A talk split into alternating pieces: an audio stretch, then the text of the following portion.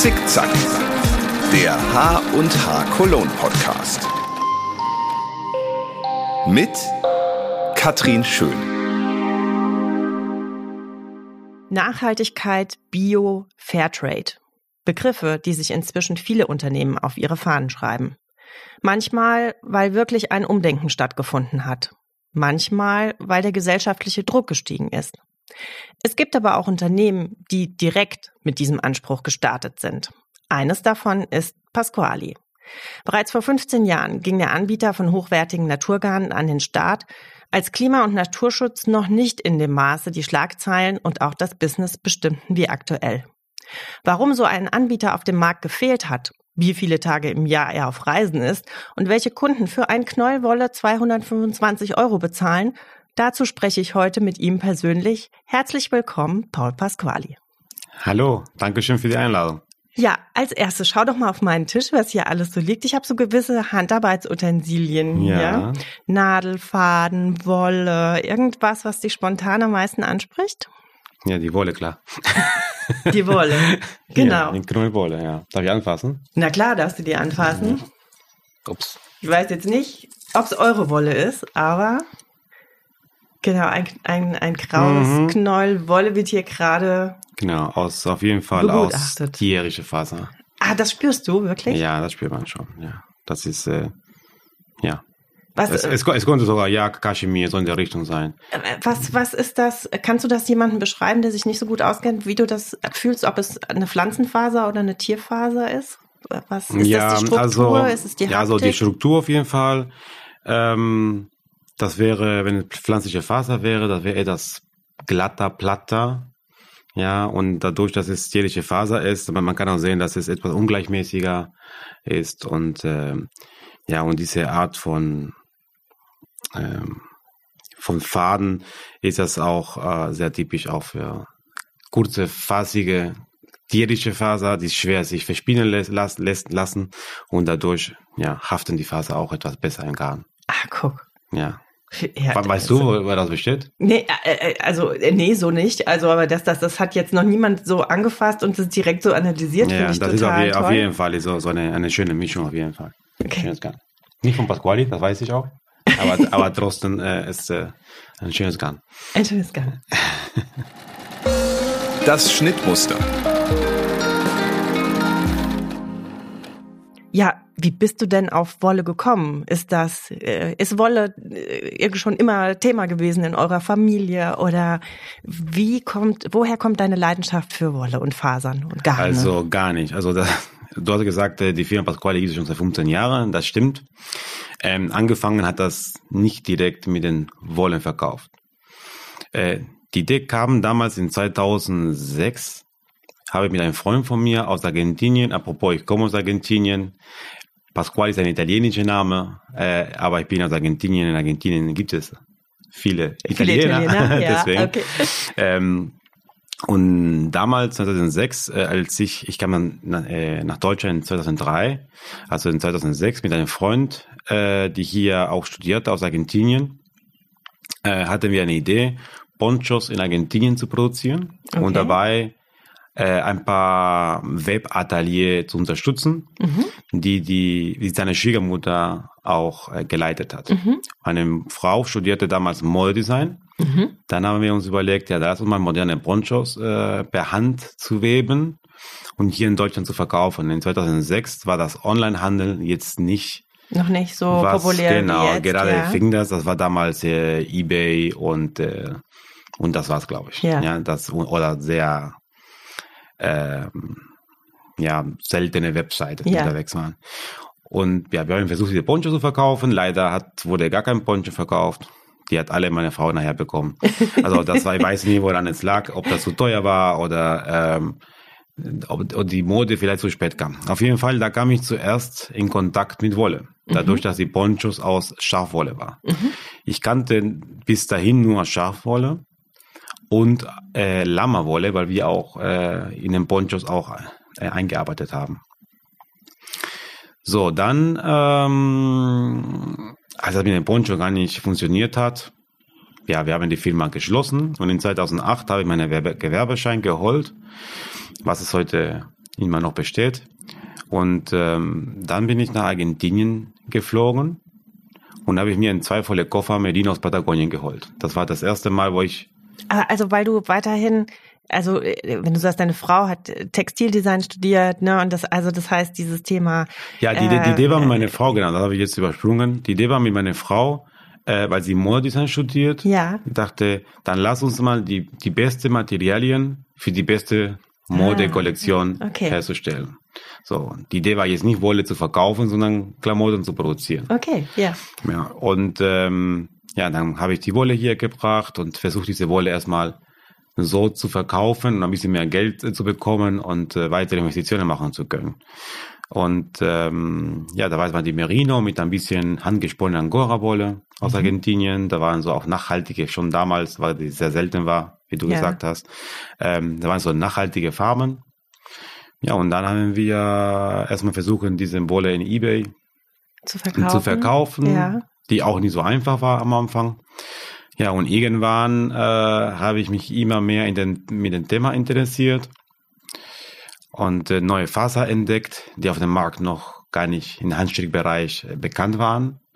So, da waren wir in 2012 schon äh, eine der wenigsten, die 100% Kaschmir angeboten haben oder 100% Jackwolle, Kamelwolle. Also da war dir schon klar, da gibt's eine Marktlücke, die, äh, wo es so, so Qualitäten oder das, was du da gefunden hast, äh, nicht, noch nicht so gibt für, äh, äh, Ja, genau, Ja. genau, genau. Und ich habe wirklich, ich, hab, ich war begeistert, ne, auch von der Branche selber. Ja, das war eine sehr interessante, eine sehr nette Branche.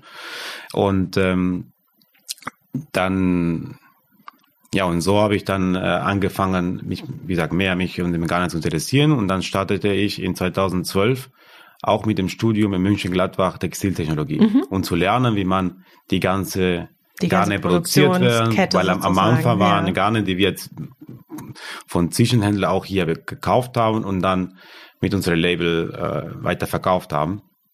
Aber das waren am Anfang nicht unsere Kreationen. Mhm. Ja.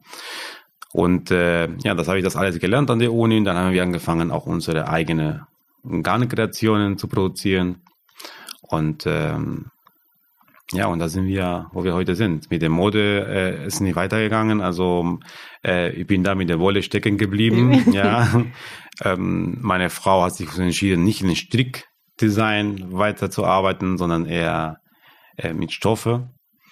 Und ähm, ja, es ist eine Leidenschaft äh, geworden, wie gesagt. Und äh, ich liebe eigentlich, was ich mache. Das ist, dass es dazu gekommen ist, hätte man keiner gedacht, auch meine Familie nicht, wo alle gesagt haben, Paul, du verkaufst Wolle. Hä? Hat keiner verstanden, warum macht er sowas. Ähm, ja, und Glück, dass ich mich Ja. doch dafür entschieden habe. Und jetzt hat's dich gepackt und jetzt bist du fester Bestandteil dieser Branche. Ja. ja. Eine links, eine rechts. Ja, wie sieht denn so dein typischer Tag aus? Gibt's den als Unternehmer? Nein. Ja, gibt, gibt's, also typische Tag gibt es äh, nicht. Also wenn ich jetzt im Büro arbeite, es ist immer, meine Firma ist in der Nähe von meinem Zuhause. Das heißt, jeden Morgen gehe ich mit meinem Hund, das ist unsere Maskottchen in der Firma, ein Labrador. Dann gehen wir mit dem Hund äh, in, ins Büro und dann erstmal ein Käffchen trinken mit meinen Mitarbeitern und ähm, ja, dann, was auch jeder macht im Büro, ganze E-Mails Gu- bearbeiten. ja, gucken, was so äh, angekommen genau, ist, was der Tag so ne? bringt. Ne? Und ja. ähm, dann gibt es auch die auf jeden Fall die, die große Highlights des Jahres, sind immer die, die verschiedenen Messen, die man besucht. Da gibt es immer viel Vorbereitung dafür. Dann, ich besuche auch die, die Farmen, wo die Tiere leben und die Spinnereien, so dass ich mir sicher bin, dass, äh, dass, die Produkt, dass das Produkt tatsächlich nachhaltig ist, so wie ich es auch möchte. Genau, das habe ich Ähm, auf eurer Website gelesen, dass ihr ja jetzt nicht mehr mit Zwischenhändlern arbeitet, sondern direkt äh, die besonderen Garne von den Farmen bekommt aus der ganzen Welt. Das heißt, äh, vielleicht, also das würde mich wirklich interessieren, wie wie kommst du zu einem Lieferanten und wie wie viele Tage im Jahr bist du unterwegs und besuchst die, weil ich habe auch gelesen, also so ein so ein Zertifikat ist euch gar nicht so wichtig, weil oft da viel Geld dran hängt und sich das zum Teil die Farmer gar nicht selber leisten können, ne? sondern äh, wichtig ist das eigentlich, was ihr seht vor Ort und ähm, ne, wie da produziert wird, wie die Tiere gehalten werden. Vielleicht, Mhm. also, äh, wie kommst du auf einen neuen Lieferanten? Ja, also erstmal, wie komme ich auf den Garnidee? Ja. Vielleicht fangen wir erstmal damit an. Und ähm, für mich sind wichtig erstmal die Eigenschaften. Wir sagen, wir suchen einen Garn, der muss wärmen sein, der muss, äh, der muss eine bestimmte Lauflänge haben. So, es geht um die Eigenschaften. Und dann überlege ich, welche Faser, und das ist, was ich alles gelernt habe auch, äh, welche Faser würde sich für diese bestimmte Eigenschaft ähm, äh, geeignen. So, und dann schaue ich mal, ich habe mittlerweile einige Lieferanten, mit denen wir schon seit vielen Jahren arbeiten. Dann schaue ich mal erstmal, wo sind die kürzeste, kürzeste Wege? Ja. Erstmal. Also Alpaka, alle, was aus Alpaka, Alpaka ist, wird in Peru produziert, weil die Alpaka aus dort kommt. Ich würde jetzt nicht äh, die Faser dort kaufen, nach Portugal liefern und dann nach Deutschland äh, Ja. liefern, um zum Färben. Das wäre Ja. einfach nicht so nachhaltig. Also erstmal gucken wir die Wege und welche Spinnerei dafür geeignet ist. Mhm. Ja. So, und dann, ähm, wir besprechen erstmal, woher kommen die Faser. Mhm. Normalerweise werden von den äh, Spinnereien selber ausgesucht. Mhm. Ich brauche, ähm, um transparent zu zeigen, genau zu wissen, von, aus welchen Farben das kommt. Mhm. Dann komme ich zu diesen Farmen, besuche ich den Farm, dann ich spreche auch mit den Leuten, die da arbeiten und ähm, um zu erfahren, wie nachhaltig tatsächlich das Ganze ist. Dann, äh, gut, die Spinnereien kenne ich schon mittlerweile. Wenn es eine neue Spinnerei wäre, dann würde ich dann in die Spinnerei gehen und den ganzen Prozess äh, untersuchen. Mhm. Ähm, was passiert mit dem Wasser? Mhm. Wird ähm, neu Wird das aufbereitet? wird aufbereitet Ja, genau. und äh, Ja. woher kommt der ganze Strom? Ja. in der Regel die Spinnerei, mit denen wir arbeiten, da haben Solaranlagen. Das Wasser wird äh, aufbereitet, wird aufbereitet. Dann die, äh, den Schmutz, der von dem Wasser kommt, wird als Dünger verwendet für Felder, die später nochmal äh, die Pflanzen wachsen, die auch die, Tiere essen. Ja. So, War dir das von Anfang an klar, dass genau, also dass du das so willst? Also dass ein anderer Weg, ich meine, es gibt ja auch andere Möglichkeiten, Wolle herzustellen, zu, zu verkaufen, aber das war von Anfang an, weil du aus Argentinien kommst und, und äh, Also, dann, ich ja. sag mal, äh, sozusagen Ja. dein Land gut kennst oder dann auch Südamerika, Mm. Mittelamerika gut kennst? Oder was, ähm, was war so die Intention, dass du gesagt hast, also das ist mir so wichtig, das will ich, Ja. dass das in meinen Produkten einfach äh, Ja. gegeben Also der ist? erste Gedanke, das war vielleicht nicht der, die Gedanke, was ich heute habe über Nachhaltigkeit, aber damals war mir wichtig, äh, dass äh, die Farmer gut verdienen Mhm. und dass es denen gut geht. Mhm. Das war erstmal das Wichtigste. Und ich komme aus Argentinien, aus, aus dem Land, Ja. ja, und ähm, ich habe erlebt, dass es, wenn immer eine Wirtschaftskrise gibt, der immer der meisten leidet, ist der erste von der Kette. Mhm. Und das sind die Farmer. Und wenn der Farmer nicht genug Geld hat, dann kriegt auch das Tier äh, nicht gutes, kein gutes Essen, beziehungsweise müssen geschlachtet werden, Ja. äh, weil es äh, nicht mehr zu unterhalten sind.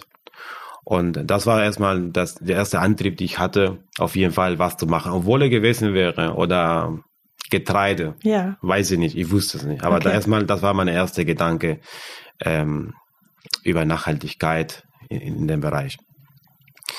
Und, ähm, und irgendwann ist eine Lebens, äh, wie nennt man das, ähm, Lebenseinstellung. Lebenseinstellung geworden. Also ja. ich möchte nicht diese Erde verlassen ja. mit dem Gewissen, dass ich etwas gemacht habe, um Geld zu verdienen, die der Umwelt geschaden hat. ja.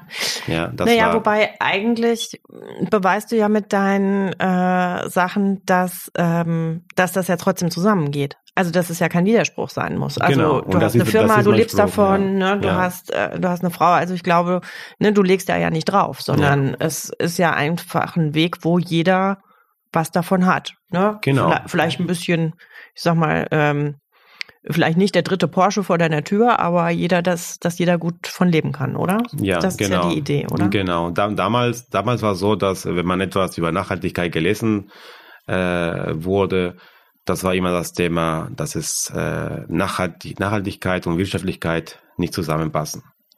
Und wir haben das auch das Gegenteil bewiesen. Deswegen auch, auch ist unser Spruch, äh, Spruch, auch im Internet bei uns auf der Seite, dass es Nachhaltigkeit keinen Widerspruch Ja. eigentlich zur Wirtschaftlichkeit geht, weil es funktioniert. Ja. Man muss ja umdenken, man kann vielleicht nicht in dem Maße produzieren, ähm, ähm, wenn wir jetzt in Riesenmaßen produzieren, dann würden wir nicht bestimmt nicht nachhaltig äh, produzieren ja. können. Wir würden auch die die ganze Augen die Augen auf der äh, Produktionskette verlieren, weil ja. es so kompliziert wird.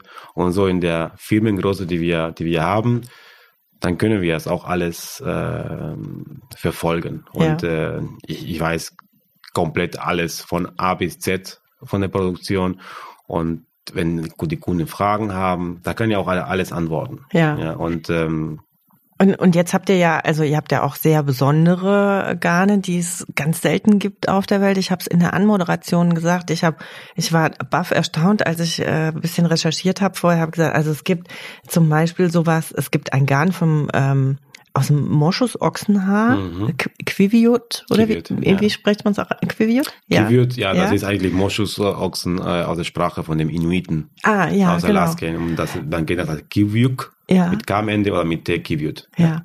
Oder äh, Vicuña. Ist Vicuña, auch, auch ja. korrekt. Ja. Von welchem Tier kommt das? So heißt die Vicuña. Die Tiere heißen Vicuña. Vicuña. Ja, Vicuña. Ja. Wie muss man sich die vorstellen? So? Die Vicuñas sind die Vorfahren der Alpakas. Okay. So, ja. die, die Inkas in Südamerika haben damals die Vicuñas domestiziert. Ja. Und ein Tier zu haben, die längere Faser hat und mehr Faser hat, um Klamotten zu produzieren. Okay. Ja. Und die Vicuñas sind wildlebende Tiere. Die leben in Argentinien, Peru, Bolivien und Chile in dem Gebiet. Und ja, das ist sehr teuer. Ja. Ein, ein Knäuel bei uns kostet um die 200 ja, 225, glaube ich. Ja, ja 50 Gramm. 25 Gramm. Gramm genau. Ihr gebt eine Empfehlung für einen Pulli Größe 38 bräuchte man ungefähr 10 Knäuel. Genau. Davon. Das ja. heißt, der Pulli würde 2200. Genau. Und das ist, wenn man dann vergleicht mit den wenigen Firmenmarken, die Klamotten aus Vicuña verkaufen. Ja es ist dann günstig. Also wenn man selber ah, strickt, okay. da hat man ein Schnäppchen. Verstehe. Weil so ein Mantel von teure Firmen aus Italien, ja. die einen Pullover aus den Garn äh, produzieren, da kostet ab 15.000 Euro ungefähr. Ja. Ein Pullover. Wer, wer hat an sowas Spaß? Also wer, weißt du, wer, wer sich das kauft? Weißt du, welche Kunden das sind, die dann sagen, das gönne ich mir und habe ein besonderes Stück im Schrank? Selbstverständlich sind Leute, die ein bisschen äh, mehr verdienen. Ja. Ja, kann, kann sich leider nicht jeder leisten. Und ähm, es gibt eine Anekdote, die ich habe über die Vicuña. Und ja. das war wirklich interessant. Da kam ein Mann bei uns im Büro und äh, da sagt, hat vorher angerufen, er wollte sich die Vicuña anschauen. Und dann sagte er, äh, so, ich möchte jetzt äh, 16 Knoll Vicuña für einen Pullover, weiß ich nicht welche Größe. Und dann äh, sagt, äh, ja, wie gesagt, aber das kostet ein Knoll 200 25 Euro. Das war ein, ein, ein Mann, der, ein Bauer ja. hier aus, äh, ja. aus der Gegend Köln. Ja? Der kam zu uns. Sagte, ja, ja, ich weiß. Und dann wiederhole ich nochmal. Es kostet insgesamt 3600 Euro. Ja, ist kein Problem. Ich nehme das. Mhm. So. Da hat er bestimmt nicht verstanden. Weil es ist selten, dass jemand vorbeikommt und sowas kauft. Und dann sagt er was ganz Interessantes und, und hat vollkommen recht. Und dann sagt er, ich liebe Autos, ja, und dafür, deswegen kaufen wir Porsches, die über 100.000 Euro kosten. Ähm, meine Frau liebt Stricken, warum soll ich jetzt nicht 3.600 Euro für, äh, für ihr Hobby auch äh, ausgeben?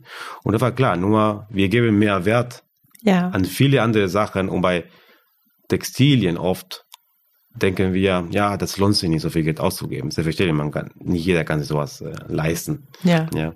Und, äh, und das war etwas, wo ich wirklich bei mir auch Klick gemacht hatte im Kopf dachte, der hat da vollkommen recht. Ja. ja und, und dadurch haben wir auch durch diese Kunde habe ich gesagt, nee, man darf auch jetzt nicht sparen in der Produktion, es muss hochwertig sein, es müssen besondere Faser drin sein und äh, wir wissen, dass es nicht jeder sowas leisten kann, aber wer kann, dann hat auch die Möglichkeit, wir haben selbstverständlich auch andere Garne, die nicht so teuer sind. Ja, das ja. war das Beispiel von der teuersten ja, Garn, die wir anbieten. Genau, ja. Ja, ja da, da bin ich, wie gesagt, in der Recherche drüber gestolpert und ja. habe zweimal hingucken müssen, dachte, ah, das ist ja, äh, das habe ich so auch noch nicht gesehen. Und ähm, wie bist du speziell da auf dieses Garn gekommen? Also über deine Spinnerei und deine, ähm, gab es da einen Tipp oder? oder Nein, also ähm, für die Vicuni habe ich ungefähr fünf Jahre gebraucht um die verkaufen zu dürfen. Und ähm, ich kannte die Tiere, ne, als ich angefangen habe mit Argentinien und mit den Lamas in Nordargentinien, dann haben auch äh, einige Leute darüber gesprochen, wie selten das ist. Und dann habe ich auch in der Uni gelernt, das ist äh, äh, die Faser der, der, der König. Früher ist eine Faser, die nur Könige äh, getragen haben.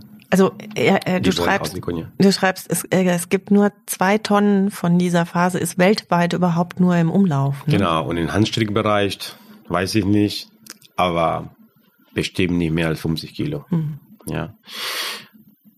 Ja, und ich wusste, dass es jetzt die gibt. Ich, ich wusste, dass es sehr selten ist. Und dann habe ich angefangen, die ganze ja, Recherche zu machen, ein bisschen mehr äh, zu lernen, wie kriege ich diese Faser in einen Handstrickgarn und dann auch hier in Europa verkaufen zu dürfen. Und das war ein langer Weg, weil die, die sind wild äh, lebende Tiere. Das heißt, die Ureinwohner von Peru oder Bolivien oder Argentinien, die treffen sich einmal im Jahr. Ähm, man nennt das der Taku. Taku ist, das ist das, äh, ja, die, die, die laufen alle herum um den Berg und sammeln die, die treiben alle Tiere zusammen. Okay. Dann kommen auch Tierärzte dazu. Mhm. Da werden auch die Tiere erstmal geimpft, weil es ist zum Aussterben bedroht. Mhm. Da werden, die werden geschoren, jede zwei Jahre, so dass die auch äh, die Winter überleben können. Und das klar, das kostet viel Geld. Gleichzeitig ähm, mit dem Geld kann man auch diese Tiere schützen. Mhm. Und ähm, dadurch ist die Population auch in den letzten zehn Jahren sehr stark gestiegen. Mhm. Ja. ja. und so kam ich eigentlich auf der Faser und äh, dann ähm, angefangen habe ich erstmal in Argentinien zu suchen, gefunden, aber aus politischen Gründen war immer schwierig, die Unterlage zu bekommen. Man muss auch immer beweisen bei Vicuña, woher es kommt, dass es legal mhm. gewonnen wurde und dass das Tier auch nicht dafür getötet wurde. Ja. Das ist dann, und das das ist ein großes Prozess dahinter. Man braucht Sitzezertifikate dafür. Und das habe ich in Peru gefunden, in einer Spielerei, die, mit denen wir schon gearbeitet haben. Die haben für uns das Garn produziert und wir bringen ungefähr mittlerweile vier bis sechs Kilo im Jahr, mhm. die auch sehr schnell ausverkauft wird. Ähm, ja, jetzt erwarten wir eine Lieferung für nächsten Monat. Ja, für zwei Kilo nur, die geblieben sind noch von den ersten sechs Kilo. Und da ist ja schon eine Warteliste dafür. Also es gibt einen Bedarf, aber wie gesagt, ganz wenig. Ganz wenig, ja. Und ähm, also davon abgesehen, dass es wenige Tiere sind, dass die ähm, sehr selten sind und so, ähm, beschreib nochmal, was macht die Faszination dieser Faser aus und dieser Wolle? Warum ist die besonders, also äh, äh definiert sich der Preis ja nicht nur, glaube ich, über das Seltene, sondern weil es auch wirklich eine besondere Faser ist, ja, oder? also das ist ähm, die feinste Faser, tierliche Faser der Welt. Die hat ungefähr 11 Mikron. Das ist, äh, so misst man den Durchmesser von den Faser in Mikronen. Je größer der Zahl ist, desto grober ist das Garn. So ein Vergleich ist eine Kaschmir, hat zwischen 15 bis 19 je nach Qualität. Mhm. Mikron, ja 18 durchschnittlich, was wir immer hier finden, sind 18 Mikron und das ist 11 Mikron. Also mhm. das ist deutlich feiner als, ähm, als Kaschmir zum Beispiel. Gleichzeitig ähm, selten, die Seltenheit ist ein sehr wichtiger Faktor. Mhm. Dass es so selten ist, ist auch deswegen auch, dass es so teuer ist. Ja. Das ist wie bei alles. Mhm. Und ähm, dann ist das sehr schwierig zu spielen, weil die Faser zu kurz sind. Okay, ja. Das heißt, man kann das nicht so spielen, wie man auch Merino-Wolle ja. äh, spinnt. Die normalerweise die, die, die Merino-Faser haben 10 cm Länge ja. und eine Vicuña-Faser hat 3 cm. Okay. Und ja. das ist die Länge wie Baumwolle. Ja. So, und die ganze Arbeit auch, die, das Tier hat ähm, die Winter, äh, den, wie nennt man auf Deutsch, äh, den Daumen, ja, Daumen. Winterfell oder ja, Unterfell? Winterfell, genau, der Unterfell, genau, der Unterfell. Ähm, und äh, da muss man, wenn man die schert, dann muss man diese Unterfell von den Granenhaare, so heißen die, ja. entfernen. Ja. Und das geht entweder per Hand, sehr mühsam, jede Haar wird per Hand äh, gezogen, oder maschinell und da gibt es dann einen großen Verlust an gute Fasern und das macht alles das Produkt einfach so besonders und ja. so teuer. Also du hast ja schon gesagt, ihr habt natürlich jetzt nicht nur äh, Nein, nein. sowas, sondern aber insgesamt, dass das, wie gesagt, ja Naturfasern sind, hochwertige Garne und sowas, das ist euch ja sehr wichtig. So hast du das Gefühl, dass das insgesamt auch, dass die, ähm, also so wie das Beispiel mit den Bauern, dass die Leute einen anderen, eine andere Wertschätzung bekommen, einen anderen Sinn für so nachhaltige Produkte? Äh, Meinst du jetzt einen Endkunden oder? äh, Ja, sowohl als auch. Also, also, also, dass sich ein Händler dran traut, das zu verkaufen und dann auch zu äh, verkaufen zu können, zu argumentieren. Aber auch, er braucht natürlich ja auch ein, eine Abnehmerschaft, ne? Und das ist ja ein bisschen, wir hatten das im Podcast schon ein paar Mal, dieses, ja, man hat einerseits den Fast Fashion Trend, dass T-Shirts immer billiger werden, ne? Und Mode nichts mehr gilt und ne, alle 14 Tage kommt eine neue Kollektion irgendwie in, in die Läden und gleichzeitig aber dann doch, dass man das Gefühl hat, und das ist ja, glaube ich, auch so ein, ein großes Thema in der Handarbeitsbranche, ne, dass man eben ja nicht die Sachen von der Stange will, sondern und auch nicht in einen Teil trägt dann nur für eine Saison, sondern dass einem, ne, das auch was wert ist und dann aber auch halt in die Wolle investiert. Siehst du da so ein, also ist das immer so ein gleiches Level, wo du denkst, ja, die, die gab es schon immer, die wird schon immer geben, oder ist das, ist, steigt die Nein. Nachfrage Also da für- Ist, wird das den Leuten das drumherum wichtiger? Ich finde das jetzt super spannend, wie du sagst, ne? Irgendwie mit den, dass du die Farmen anguckst, dass du überlegst, wo der Strom herkommt, wo das Wasser herkommt. Aber ist das so, dieses Bewusstsein, kommen diese Fragen immer mehr? Äh, wir mussten das früher mehr erklären, was überhaupt Nachhaltigkeit bedeutet. Heutzutage sind die Leute auch mehr informiert. Wir müssen weniger erklären, was wir genau äh, machen. Viele, äh, viele Kunden verbinden auch Pasquali automatisch mit nachhaltigen Produkten. Dadurch, die vertrauen uns und äh, die, die haben keine Zweifel mehr. Ähm, das war, ich finde, es war, es gab einen Moment, wo die ganze ähm, Öko-Siegel super wichtig waren. Und wir haben versucht, immer das zu vermeiden, weil meine Ansprüche waren etwas höher als, als diese Siegel. Und damals war das, das, die Kunden haben sich nur orientiert, okay, wenn das Siegel Mhm. da ist, dann ist gut, fertig, mehr muss ich nicht denken. Mittlerweile machen sich die Kunden mehr Gedanken und äh, die schauen wirklich, aus welchem Land das kommt, aus welcher Faser besteht. Und äh, ich glaube, das, das ist besser informiert, der Kunde momentan. Gleichzeitig müssen wir kämpfen zu dieser anderen Richtung von den Fast Fashion. Mhm. Ja, wir müssen treu bleiben an unserem Konzept. Ja. Wenn jemand kommt und sagt, ja, äh, Paul, du, wir brauchen jetzt Neonfarbe um die Garne. Es ist schön, Mhm. ja, aber wie kann ich jetzt eine, eine Neonfarbe aus Kaschmir produzieren lassen, die nachher auch der Kunde immer tragen kann? Mhm. Ja, das heißt, in einem Jahr will man diesen neongrüne Pulli nicht mehr anziehen. Ja, ist wahrscheinlich Ja. dann auch, je nachdem, mit welchen Farben man arbeitet, dann auch gar nicht so, Ja. auch wieder ein, ein ein Ja, Teil. gut, ne? genau, das war jetzt ein Zufall so mit Neon. Ich wollte nur Ja. mal ein Beispiel geben, wo jetzt wirklich eine Trendfarbe ist, wo ne, ein Braun kann man immer tragen, ein Grau kann man immer tragen, ein Blau, Rot und so weiter. Aber ähm, und solche Sachen muss man immer noch den Kunden äh, erklären, warum es gewisse wir Sachen gibt und bestimmte gewisse Sachen Farben. nicht. Ja, was, was ist ja. ein zeitloses Modell? Ja. Ja, warum äh, es lohnt sich dann etwas Hochwertiges zu stricken, der auch nachhaltig ist in der Qualität. Am Ende ist günstiger als was anderes, Ja, weil man mh, längere Zeit auch das tragen kann. ja, ja. Weiß nicht, ob ich so deine Frage geantwortet habe. Ja, ja, ja, okay. doch, doch, genau. Ein Projekt, ein Projekt. Ja, was steht als nächstes an? Also gibt es wieder ein, wie das wie Vikunja, so ein, so ein Projekt? Hast du was im Auge, wo du denkst, ah, da bin ich dran, ich kann da schon drüber sprechen oder nicht? Ja. Oder, sag ich mal, oder vielleicht auch was Privates. Hast du ein Lifetime-Projekt oder irgend sowas, wo du denkst, ah, wenn ich mal mich nicht um Wolle kümmere, das wäre noch was, was ich in meinem Leben gerne tun möchte? Also, ähm, ja, ich habe sowohl für privat, aber auch äh, geschäftlich, ich habe äh, ja ein paar Ideen. Eine Idee, die kämpfe ich schon seit Jahren, so wie die Vicuña, weil auch schwierig ist zu bekommen. Also von Luxusfaser ist Vicuña nicht zu Nicht zu toppen. Nicht zu toppen. Also, Ja. na, auf jeden Fall auf dieser Messe auf der H&H werden wir ein neues Garn von uns präsentieren auf eine Faser, die im Sortiment nicht gab.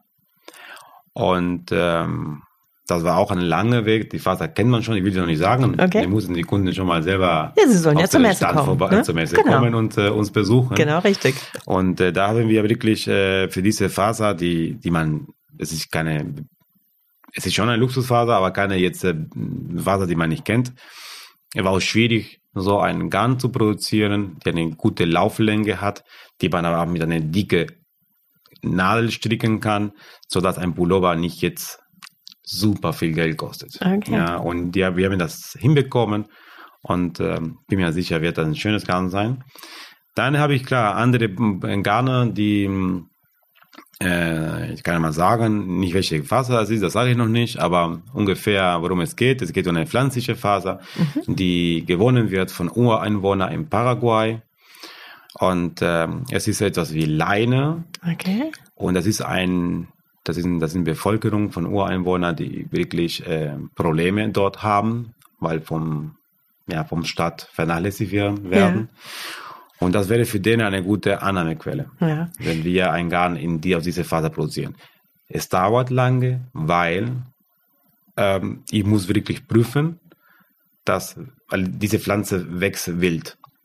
Nicht, dass wenn man diese Pflanze jetzt in großer Menge für Faser verwendet, dass nachher irgendwelche ökologische Probleme passieren, wie irgendwelche Tierarten keine Futter mehr oder Ja. dadurch äh, ähm, Irgend, irgendwas anderes abgerodet wird, damit diese Pflanze dann angebaut genau, wird oder das mache sowas. ich Ja. selbstverständlich jetzt nicht selber, sondern ich habe Leute, Berater Ja. in dem Bereich, die sich mit Pflanzen auskennen, weil da bin ich jetzt nicht äh, so stark.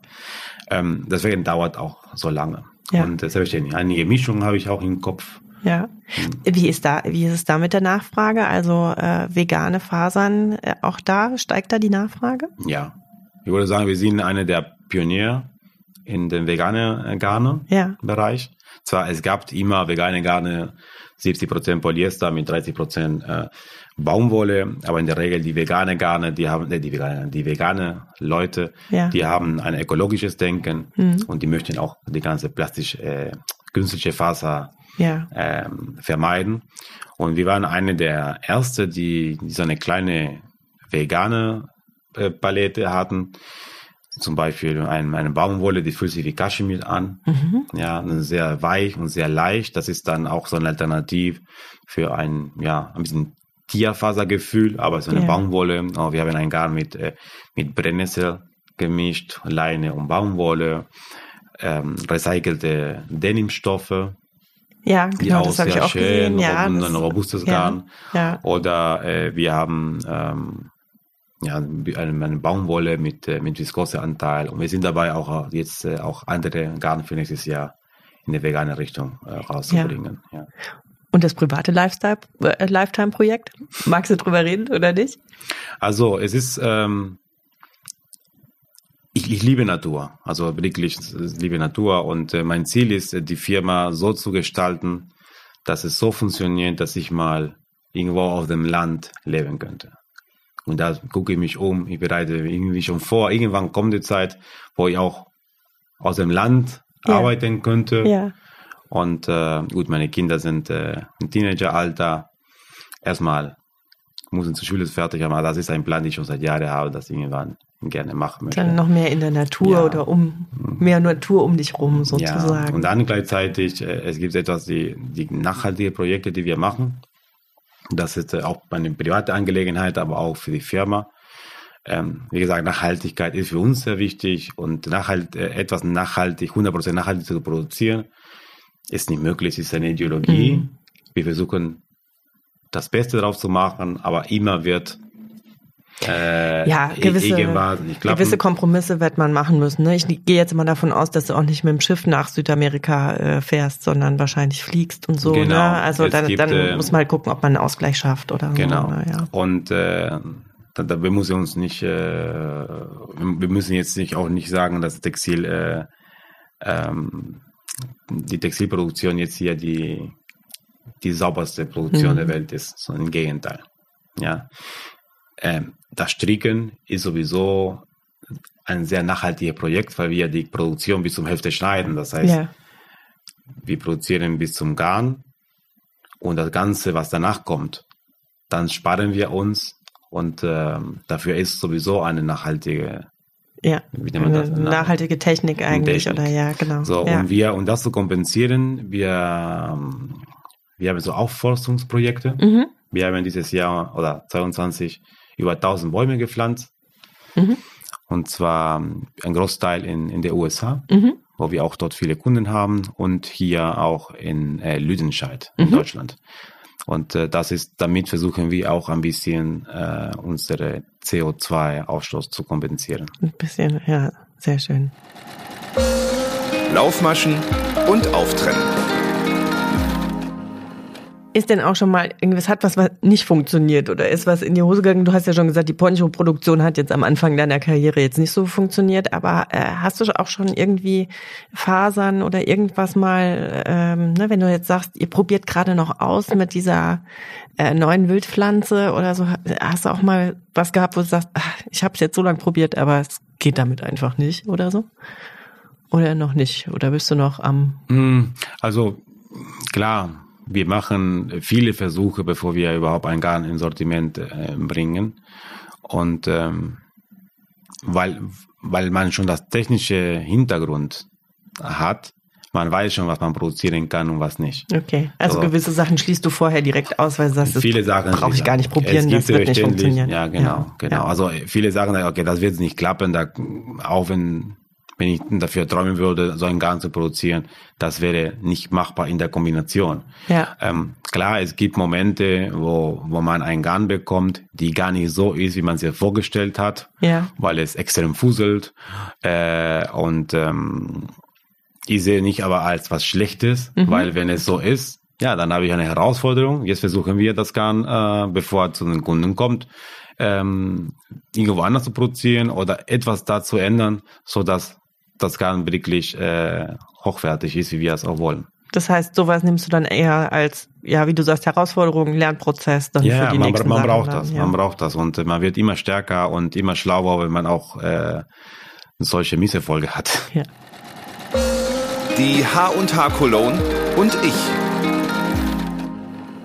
Die Messe ist was für dich. Die Messe ist für mich der Geburt, die Geburt von Pasquali in den Großhandelbereich. Ohne die H&H in Köln wäre Pasquali heute nicht da, wo wir sind. Okay, ja.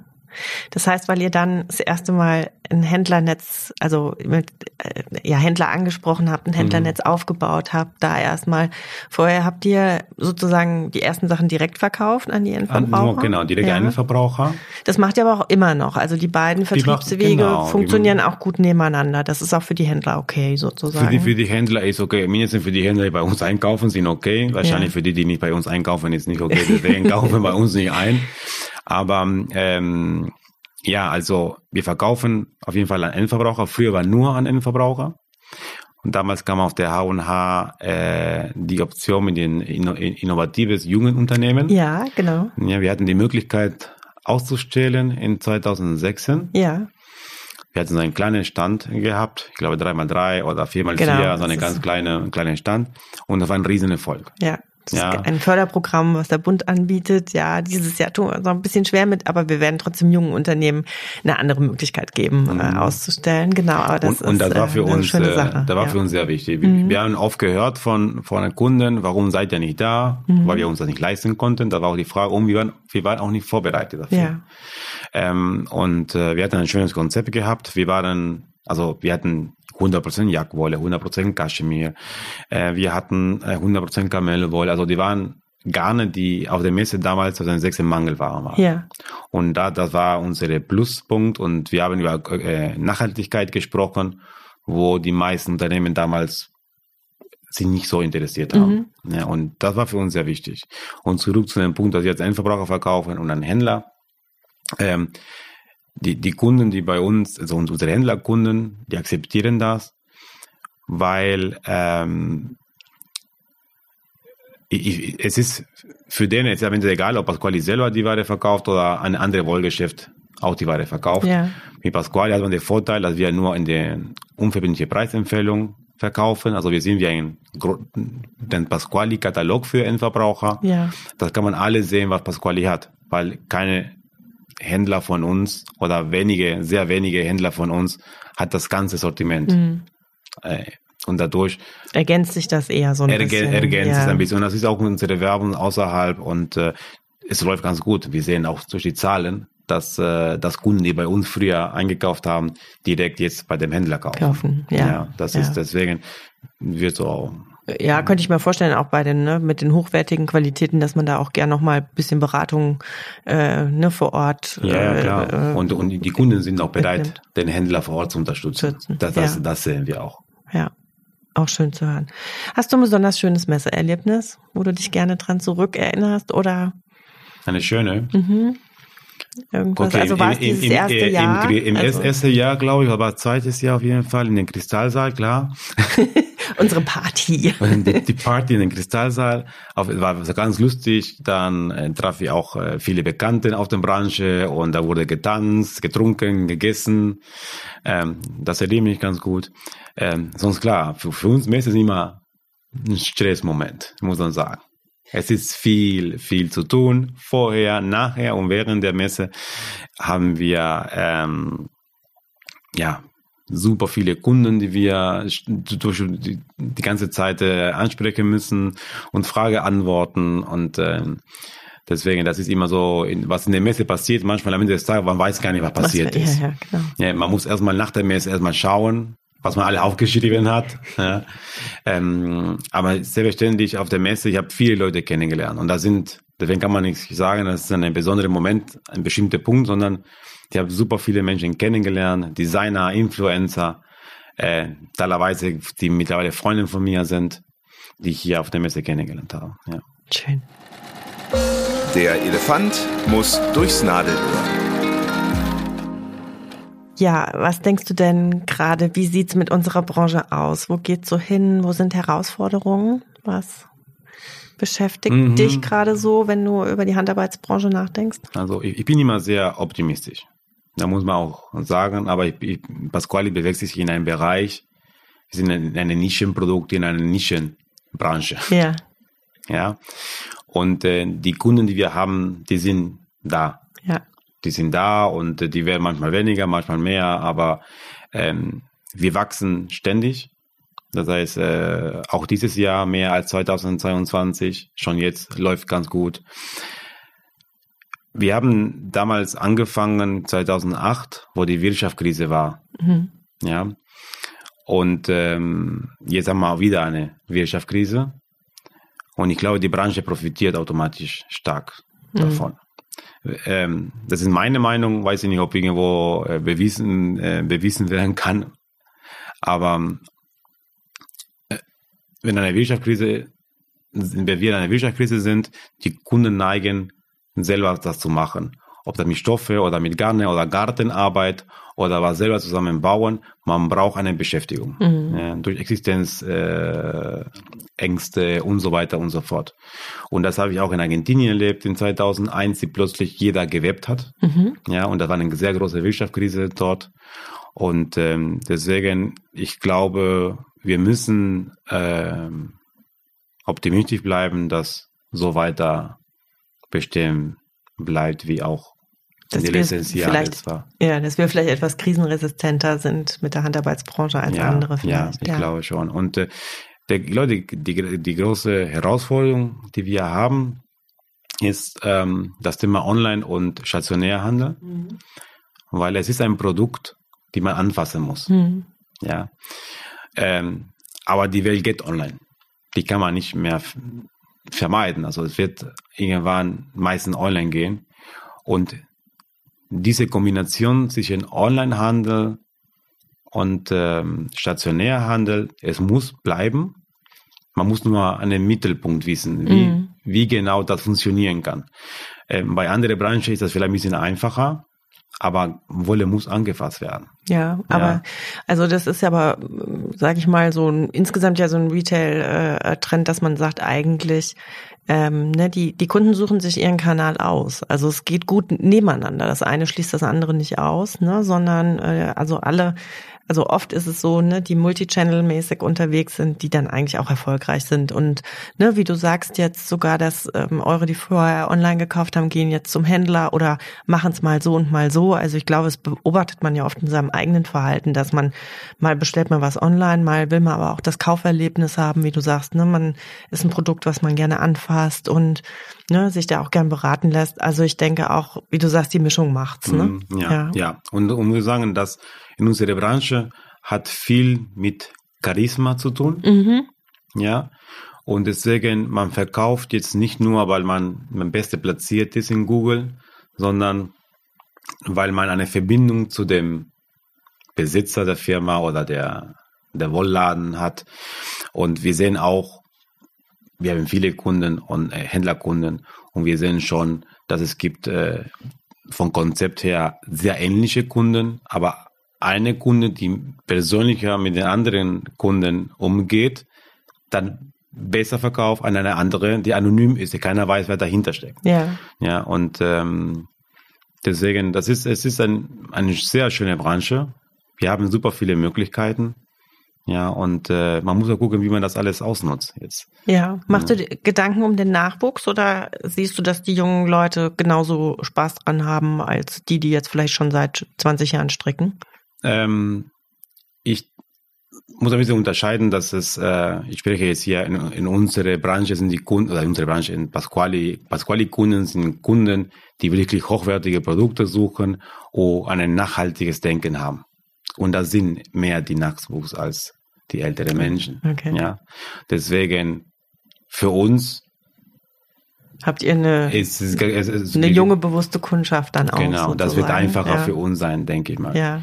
In allgemein bin ich mir nicht sicher, so wie das ist. Durch Corona haben viele neue äh, Menschen angefangen zu stricken, zu weben, zum, zum Häkeln.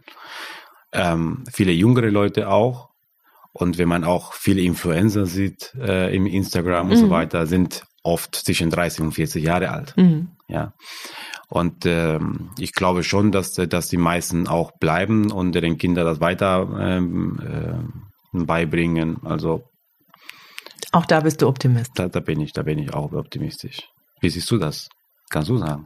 Also ich habe es ja auch schon ein paar Mal gesagt, ja, ich finde, als ich hier auch neu reingekommen bin, dachte ich erst noch, naja, Handarbeiten, ne, man kennt es eher so oder kannte es so. Ich, ich kannte es so, sag ich mal, so eher von der Oma, die irgendwas gestrickt hat. Und ich war so positiv überrascht, dass wir gerade so eine schöne, wie du sagst, Influencer-Szene haben. Viele junge Leute, wenn, wenn man sich damit beschäftigt, ne, die Lust auf das äh, Machen haben, ganz bei sich sind und dann natürlich posten und machen. Und diese Mischung ist eigentlich auch was, was mir an dieser Branche sehr gut gefällt. Mhm.